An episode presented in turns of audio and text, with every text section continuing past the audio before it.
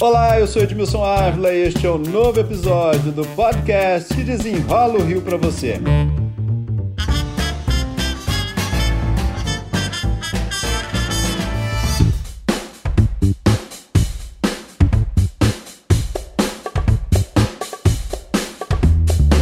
Inverno ainda nem chegou, né, gente? Mas a média de atendimento de síndrome gripal vem crescendo a cada dia. Em sete dias, o aumento foi de 14% nas UPAs do estado. Quem sofre mais? As crianças, né, gente? Nas estatísticas, o atendimento pediátrico está sempre na frente. Nessa conta tem gripe, tem Covid. Por isso, o meu convidado é um dos maiores especialistas na área, o pediatra Daniel Becker. Ele também faz parte do comitê científico da Prefeitura do Rio de Janeiro Janeiro, a quem eu já agradeço pela participação. Daniel, muito obrigado aí pela ajuda aqui para a gente esclarecer e explicar esse momento que sempre te dá muito trabalho, né? Sem dúvida, Edmilson. Eu que agradeço o convite, é um prazer estar aqui conversando com você e com os nossos ouvintes. Sem dúvida nenhuma, acho que é um serviço que vamos prestar aí para os pais e mães desse, desse, dessa nossa cidade. Vamos lá, vamos começar com essa dobradinha que é tempo e virose. Todo mundo fala, ah, o tempo mudou, meu filho já está gripado. Vamos explicar isso, por que, que tem essa relação tão grande? Tem vários motivos, né? Existe uma sazonalidade nas infecções respiratórias das crianças que os pediatras conhecem muito bem, né? Porque as UPAs lotam, os consultórios ficam cheios, ambulatórios ficam cheios de gente gripada, com narizes entupidos, com congestão, com tosse, aquela chatice que na verdade não é tanto do inverno, é mais do outono, sabe? Que coincide duas coisas. A chegada do outono, que o pessoal fica mais em casa, já não vai tanto à praia, acabou as férias, as crianças se reencontram na escola. E aí é um festival, Edmilson, porque virose, a gente tem que entender o seguinte: viroses respiratórias que são a grande causa desses catarros, desse festival de catarro que as crianças ficam, né? Não é causado por frio. O frio é um precipitador, é um facilitador da transmissão dos vírus, por vários motivos. Vai ficar todo mundo sempre falando, né? Ah, o inverno chegou, né? Oi, meu nome é Mariana Cardoso, eu sou mãe da Alice Cardoso, de dois anos. Realmente, essa época do ano tá muito difícil e vem piorando cada vez mais, né? Até setembro, fim do inverno, tenho certeza que vai ser muito difícil. Ela fica com essa congestão nasal, com esses sintomas de gripe, de sinusite. A gente tenta lavar nariz, bota corticoide, bota alérgico, bota todos os remédios possíveis e nada, nada passa, não tem jeito. A relação sempre é o inverno, né? Mas tá no outono também. Começou o outono, já faz a diferença, então. Exatamente. O outono já esfria, fica mais úmido e as pessoas ficam mais aglomeradas, mais em casa, se encontram menos na rua, menos na praia. Então, a transmissão ao ar livre é muito baixa, mas a transmissão dentro de casa é muito mais forte dessas viroses respiratórias que sempre são por gotículas, aerosol, né? Então, o frio, ele ajuda a gente a se aglomerar mais, então facilita a transmissão e também ele reduz os nossos mecanismos mecanismos de eliminação dos vírus. A gente fica com menos capacidade de é, botar esses vírus para fora do nosso organismo através dos, de vários mecanismos que a gente tem nas nossas mucosas de defesa e a gente fica mais suscetível às viroses. Mas eu sempre digo o seguinte: se você for para a Antártida agora, para o Polo Sul, ficar lá no meio daquele bloco de gelo e tirar a tua roupa, você não vai morrer de gripe se você estiver sozinho. Você vai morrer congelado. Mas de gripe eu garanto que você não morre porque não tem ninguém para te passar a virose, entendeu? A virose é sempre transmissão humana, interhumana. Quer dizer, é claro, tem algumas que são de, de animais para o homem, para a dengue, chikungunya, etc. Mas as viroses respiratórias são sempre de pessoa para pessoa. O que é que os pais devem ficar mais atentos nesse momento? Ah, tudo bem, começa com o nariz escorrendo, mas enfim, qual é o momento de ficar atento e procurar, enfim, uma UPA, procurar o médico? Bom, a gente tem que entender o seguinte: é muito importante não procurar a UPA ou a emergência se a criança está começando uma febre, uma virose, porque vai lotar a emergência, você vai se submeter aí sim a entrar em contato com outros vírus mais potentes do que o que a criança está tendo e a gente vai acabar também se submetendo a um risco de medicalização excessiva. Então a primeira dica é não sair correndo para uma UPA. Exatamente, exatamente. Quando você vai numa UPA, numa emergência, a tendência do médico a dar algum tipo de remédio, porque ele fica inseguro, o que, vai acontecer depois, ele não vai ter o acompanhamento, como por exemplo um pediatra no consultório. Então o que, que a gente olha? O estado geral da criança. É normal a gente ter 3 a 4 dias de febre. A febre vai responder o antitérmico, não precisa dar antitérmico antes de 38, 38,5, deixa a criança ficar incomodada, não precisa ter fobia de febre. A febre é boa para a criança, porque ela ajuda a ativar o sistema de defesa da gente. Quando chegar a 38,5, 39, a criança começa a ficar incomodada, aí sim você dá um antitérmico.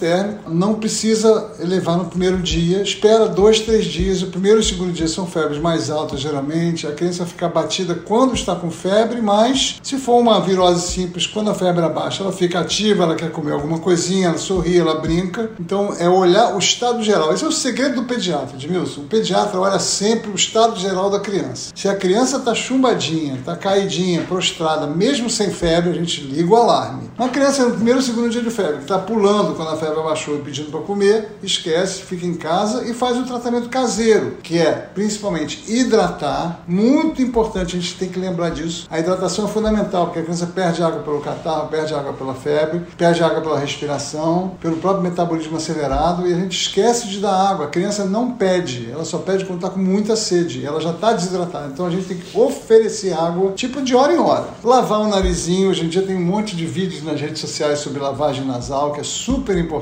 Também sopas, líquidos quentes, os mais velhos, não vai não pode dar um, líquido quente para um bebezinho, mas para um maior você pode, uma sopinha quentinha, um, chazinho. E observar a criança. Se a febre começar a ficar muito alta, não responder antidérmico, a criança ficar batida demais, tossindo muito, com a respiração acelerada, né, os bebezinhos aí com respiração acima de 50 vezes por minuto, ou mais de 12, 15 vezes em cada 15 segundos, respirando, ou fazendo força para respirar. A criança começa a usar a musculatura da barriguinha, a barriguinha começa a entrar, as costelinhas, você vê as costelinhas ali se mexendo. Essa criança tem que ser levada no pronto-socorro imediatamente. Em que momento a criança já pode brincar, fazer exercício e até pegar uma praia? Sei que não é para pegar água gelada, mas pode. Quando a criança está na fase aguda, nos primeiros três dias, ela tem que ficar em casa. Uma vez que passou a febre, a criança está espertinha, mas está encatarradinha só, ela pode e deve ir para, especialmente áreas verdes. E num dia de calor e água não muito gelada, ela pode sim à praia, a água do mar faz bem, né? No início desse podcast eu falei que nós temos gripe e Covid também. A positividade no estado cresceu, olha, já estamos com 28%. Qual é o seu conselho para esse momento? Primeiro, é uma coisa muito citada, uma coisa muito importante, né? Realmente os casos de Covid estão aumentando. Eu estou inclusive recomendando o uso de máscaras em lugares fechados, especialmente em lugares fechados quando tem mais gente. Inclusive em escolas eu estou recomendando que quando as crianças estejam em turma, em lugar fechado,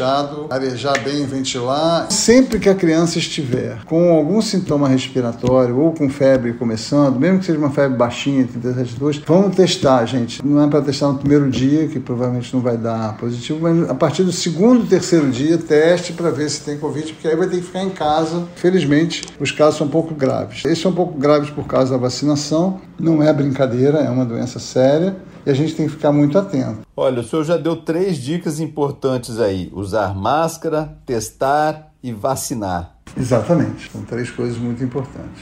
Olha, eu tenho alguns números importantes. Olha, na vacinação de 5 a 11 anos na capital aqui do Rio de Janeiro. Com apenas uma dose, são 149 mil crianças e sem vacina, 117 mil. Então, a vacinação é fundamental, né? É uma pena que a gente não tenha ainda 100%. Era para ter a gente estar 100% das crianças que podem ser vacinadas já terem as duas doses. Quem não deu a segunda dose é muito importante não estar vacinado sem a segunda dose. E os adolescentes acima de 12, a gente já tem a terceira dose. A dose de reforço está liberada para eles quatro meses após a segunda.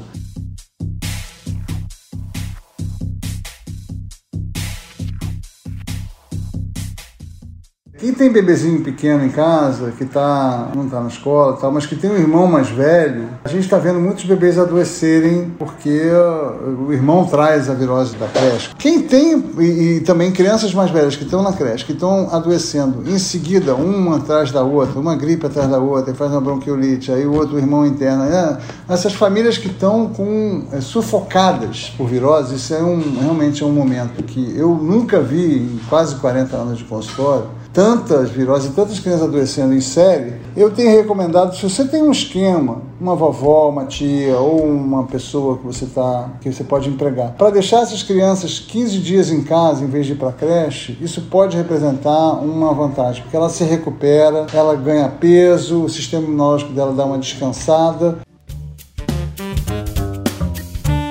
pediatra Daniel Becker, um dos maiores especialistas do Rio de Janeiro na área. Muito obrigado pelas explicações aqui. Um prazer estar falando com vocês, disponha sempre. Este podcast foi editado e finalizado por Felipe Magalhães. E eu, Edmilson Ávila, toda semana desenrola um assunto aqui para você. Até o próximo!